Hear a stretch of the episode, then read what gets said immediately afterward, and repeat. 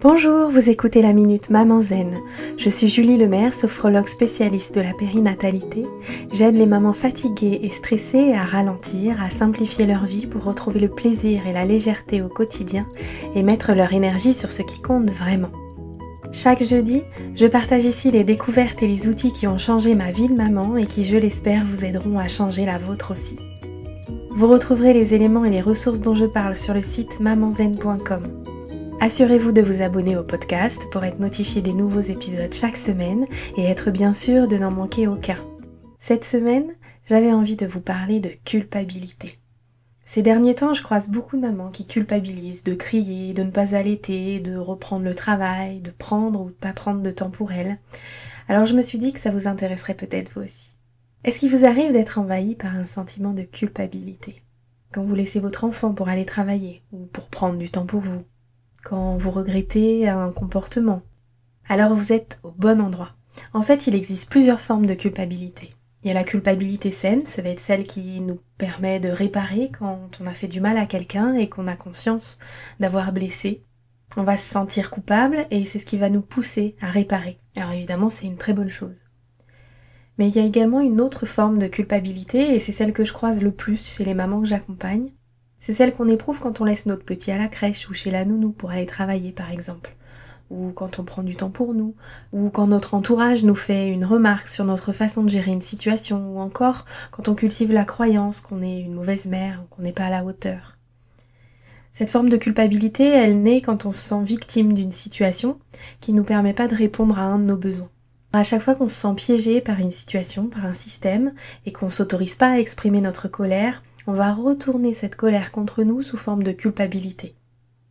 Alors ne culpabilisez pas plus en entendant ces mots, mais rien ni personne à part vous n'a le pouvoir de vous faire culpabiliser. Aucune vidéo, aucune image, aucune personne, aucune remarque n'a ce pouvoir si vous n'y consentez pas. Si vous vous trouvez dans une situation dans laquelle vous éprouvez la culpabilité, il va être nécessaire de travailler sur l'émotion qui se cache derrière votre culpabilité et de vous mettre à l'écoute de votre besoin pour sortir de cette impression de piège. Par exemple, au lieu de vous sentir coupable de laisser votre enfant à la crèche, posez-vous la question. Est-ce que j'avais envie de rester avec lui et de ne pas reprendre le travail? Souvent, on n'ose même pas sentir notre envie, on va la recouvrir sous une bonne couche de culpabilité et on va se dire c'est pour le bien de mon enfant. Ou j'ai pas le choix, faut que je retourne travailler. Ou je ne fais pas le bien de mon enfant, je suis une mauvaise mère, etc. Alors que la vraie question c'est de quoi j'ai besoin, quelle est mon envie profonde, et puis de s'autoriser à faire des choix en conséquence. La prochaine fois que vous culpabiliserez, je vous invite à vous poser ces quelques questions. Est-ce que vous avez fait du mal à quelqu'un? Si oui, qu'est-ce que vous pouvez faire pour réparer? Sinon, quelle émotion vous cherchez à couvrir avec ce sentiment de culpabilité? Est-ce que vous vous sentez coincé dans une situation qui ne vous permet pas de répondre à un de vos besoins? Et si oui, comment faire pour y répondre? Cette nouvelle façon d'appréhender votre sentiment de culpabilité vous permettra de ne plus subir, de retrouver votre pouvoir personnel et d'agir pour faire un petit pas de plus sur le chemin de la sérénité, du bien-être et de la confiance.